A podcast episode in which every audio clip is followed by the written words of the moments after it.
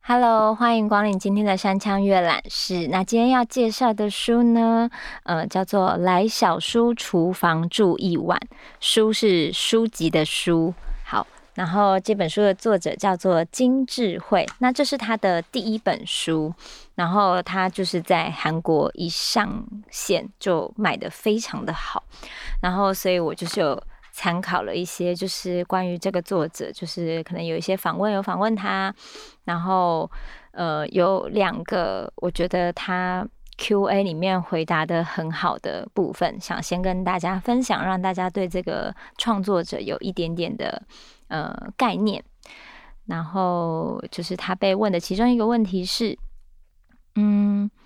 我认为第一部作品的成功对作者来说是一种负担，也是未来接受更多挑战的动力。请告诉我们您未来的梦想以及作者金智慧的人生哲学。嗯，那他的回答是：不要高估或低估自己，是我的价值观。我认为你不需要对这个世界的评价和期望过于敏感，你也不必通过限制自己来思考自己的可能性。以后想成为一个踏踏实实写字有诚意的人，我想作为一个四十岁开始写作，并在我的余生中一直真诚写作的人被记住，而不是作为一个第一部小说很受欢迎的人被记住。每次遇到阅读书的厨房的读者。呃，那个是韩国的翻译，我们的翻译是那个来小叔厨房住一晚，然后韩国翻译直接叫他叔的厨房。感到欣慰和感动，我都比想象中快乐。小说中的句子可能并不完美，但我的心触及了某个地方的某个人，这让我欣喜若狂。在虚构的星球上，我要创作故事，传达我余生的感受。好，这就是作者在接受访问的时候其中一段的回答。那我觉得其实蛮感动的，就是大家可能会觉得，嗯，我现在开始创作会不会太晚？但是，例如说村上春树也是三十岁开始写他第一本书嘛，然后这个金智慧女士她也是四十岁然后开始创作，所以就像她说的，不要过于高估或低估自己。做自己能做到的事情，无论你的创作是在文字上，或是各个领域，不一定仅限于文字。但是，当你想做的时候，就是嗯，可以像他说的一样，就是不要限制自己。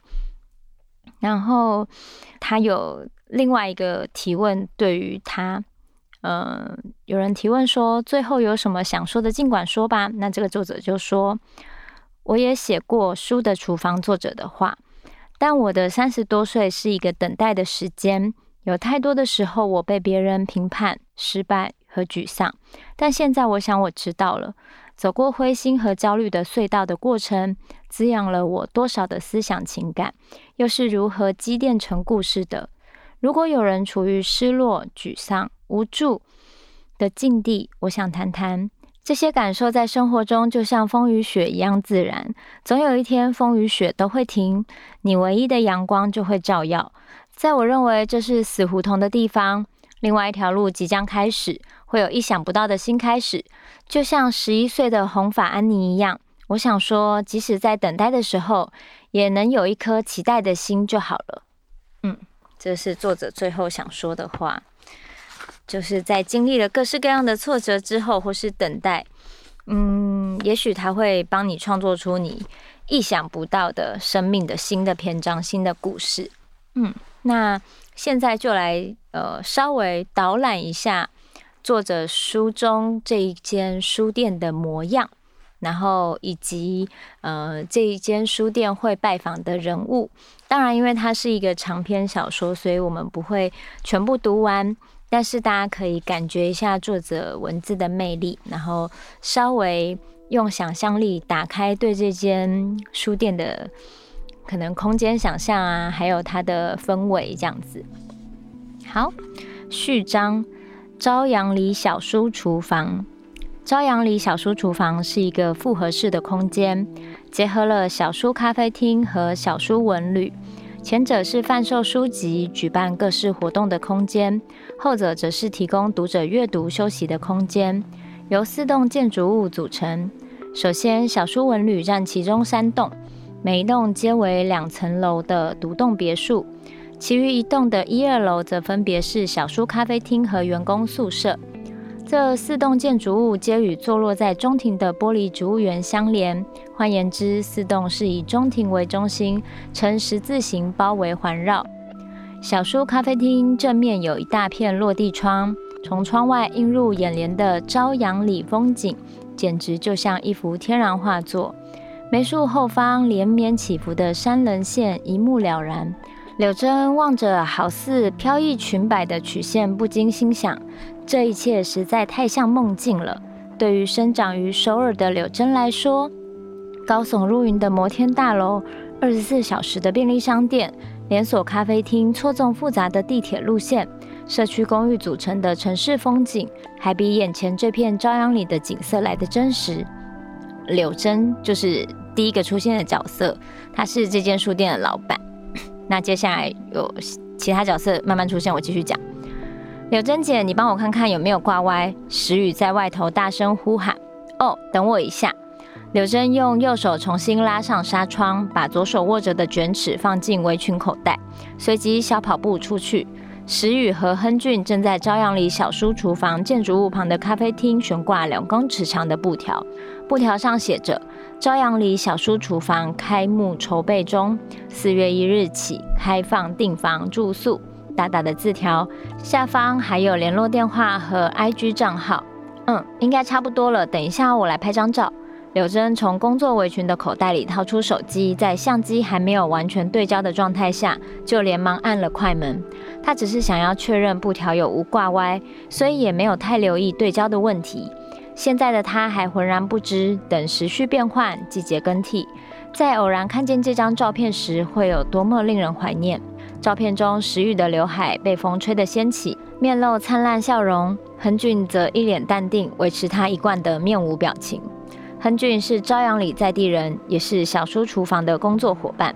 石宇则是他的表弟，两个人的性格可以用一个冷汤，一个热汤来形容，相差甚远。石宇比较外向，感情丰沛，善于社交；亨俊则内敛沉稳，比较独立，完全是天平的两端。柳珍看着跑来确认照片的石宇和缓缓走来的亨俊，心想：要是有个人可以将他们俩的性格综合一下，该有多好。好。那前面是序章，介绍了一下这个小书厨房长的模样，还有小书厨房里面的固定员工之后呢，接下来就开幕以后就开始会有人进到这个空间，与这个空间产生故事。那第一章呢，呃，出现的是一个，嗯，就是大家可能会觉得韩国一定都会有一些唱跳歌手啊，或是偶像这样这样的。角色出现。那第一章的篇章叫做《于奶奶的夜空》。那我们来阅读一下第一个会出现在小书厨房的人。好，那我开始了。国中时期的多人参加选秀比赛是他周末主要行程，不应该说是所有行程会更贴切。虽然他的唱歌实力备受评审认可，但是独缺明星脸的评语总是如影随形。多人也心知肚明。每当他照镜子看着有婴儿肥只擦防晒乳的自己，就会想起在试镜场上看到那些美貌出众的参赛者，明明他们也都没整形，五官却像洋娃娃般精致，走在路上不分男女老少，有意无意绝对会被吸引，忍不住多看几眼。多人每次抵达选秀现场，都会目不暇给地看着那些宛如已经出道明星般拥有完美外表的试镜者，暗自怀疑。是否真的有培育素人成为艺人的英才教育学校？后来，他透过一间小型唱片公司，以戴安的艺名正式出道，却未得到任何关注。因为当时一年有数十组偶像团体同时出道，真正能存活下来的新人屈指可数。未受瞩目的偶像团体会在短时间内如古墓般被人彻底遗忘。多人的唱片公司甚至是第一次栽培新人，当然也请来五六名在业界拥有丰富经验的人指导多人。但行销或服装方面就不可能像大型经纪公司那样有一套专业的流程，所以很像是大学社团的感觉，以开会为名，实际上却是这个怎么样？听说还有那种方式等聊天的情形多不胜数，每一次一聊就好几个小时，最后则是口径一致的认为多人不适合走偶像路线，唯有这点是肯定的。当时女子偶像团体 Delicious 称霸韩国舞台，只要提到偶像团体，每个人都会第一个想到他们。他们清一色有着芭比娃娃般的身材、甜美的扎眼、撒娇，以及仿佛被倒满世界上所有幸福粉末于一身、甜死人不偿命的笑容。是啊，我的确称不上偶像。多人看着他们，默默接受了公司的安排。然而，假如这个社会不允许他成为偶像，那么究竟该将它定义成什么，就成了十分尴尬的问题。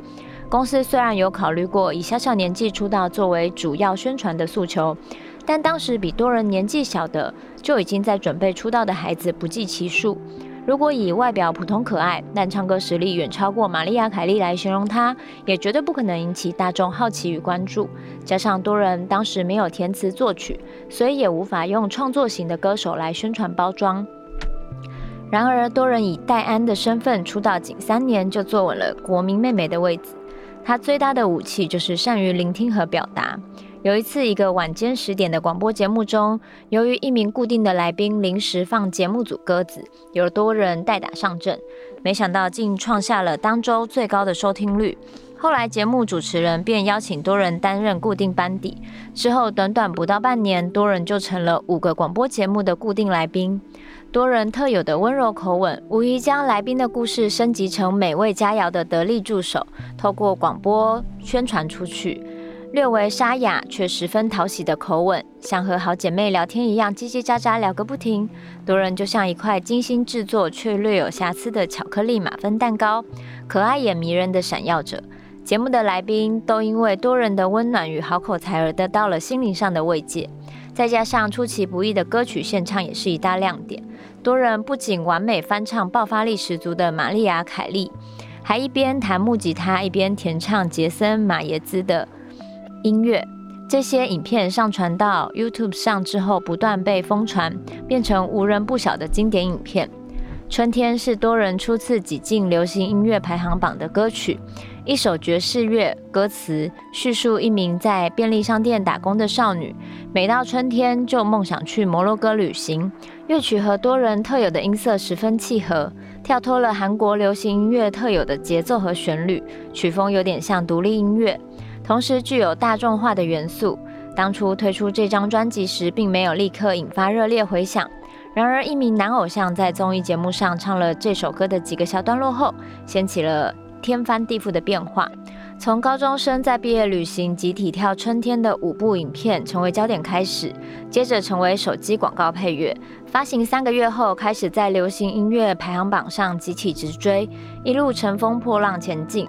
紧接着发行数位单曲，只要那样就足够，一上市就冲上排行榜第一名，并且整个月独占鳌头。MV 则在 YouTube 上创下点击率历史新高。接任广告模特儿的邀约也如雪片般蜂拥而至，因为所有广告商都一眼看出这名脸蛋平凡却有着清透嗓音的女孩，绝对会成为乐坛的明日之星。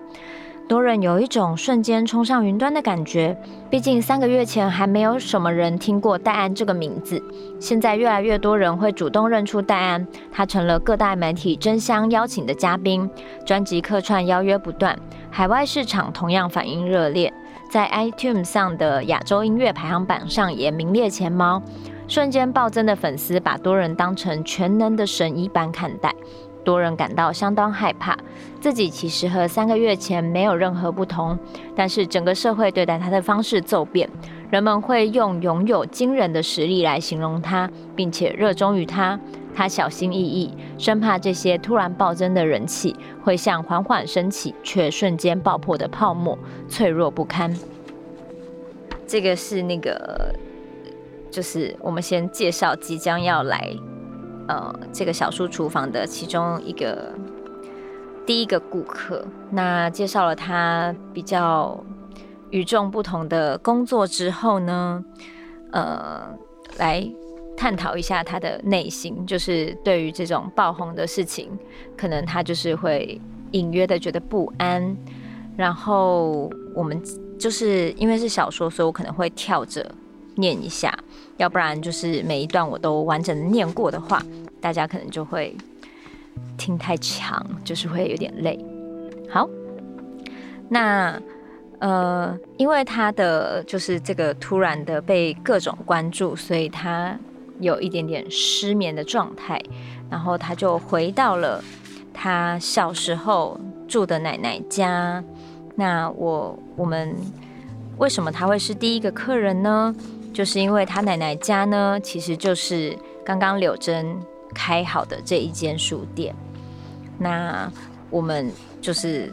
循着他的脚步回到这个小书厨房，然后就可以立刻看到他眼中的小书厨房跟大家眼中的小书厨房会不一样，因为这个是一个呃带着记忆的地方对他来说，但是对来这边刚开始开店的人来说，这里就是一个书店这样子。所以他回到了这个呃小书厨房，那我直接从他。呃，回回到这边来讲，然后中间很多细节，大家再自己去看。他看见呆呆站在朝阳里小书厨房前的女子，便以为是徐正雅作家，因为这里本来要办一些活动。站在前方的女子转身说：“哦，我只是刚好路过。”柳珍不自觉地望着这名回眸的女子许久，感觉那张面孔似曾相似。她的表情也如慢动作般缓缓映入柳珍眼帘。虽然柳珍已经超过五年没有好好看电视了，但是那张如东阳映照般透白的脸庞，身穿简约的黑色大衣，像极了模特儿的女子，让他不禁心想：该不会是女明星吧？就在这时，抱着纸箱跟在后头的石宇吓了一大跳，突然停下了脚步。哎，戴安怎么会来这里？我的天哪，这是什么情形？石宇惊慌失措。将纸箱抛摔在地，双手捂住嘴巴，用力摇头。女子看着石宇的反应，从面露从容微笑，到看似已经习惯面对这种情形。多人对于眼前这位询问自己是不是作家的女子没有认出自己而感到神奇，心想：原来就是她买走了这块地。他感到安心不少，因为女子有着温婉的双唇和善良随和的眼，应该是个宅心仁厚、稳重寡言的人。要是被奶奶见到，绝对一眼就会满意。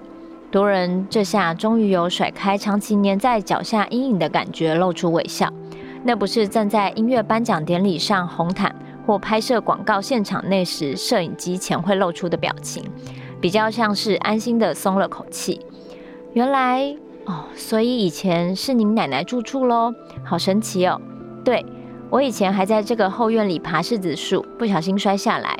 秋天的时候，我和姐姐上山去采栗子，亲眼看见那些栗子，觉得很神奇，所以就算被布满刺的外壳扎手，也乐此不疲。一直捡到太阳下山，还有为了捕蝴蝶而挥动捕蝶网，结果一脚踩进满是牛粪的田地里。多人津津乐道地说着在奶奶家的回忆，柳珍则是带着一种仿佛在窥探多人童年的心情，静静聆听。比起洋装更爱穿吊带裤的小女孩，一点都不怕爬树，就算不慎跌入农田，也会咯咯傻笑，感觉好像真的来到奶奶家，总觉得没有特别尴尬或陌生。嗯，好像真的是呢。您看起来心情很好啊，请叫我多人就好。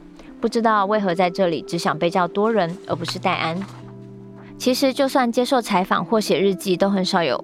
回忆往事的机会，但是今天来到这里，竟然就唤醒了我所有以前在奶奶家的回忆，仿佛看见当时的自己在这周遭蹦蹦跳跳。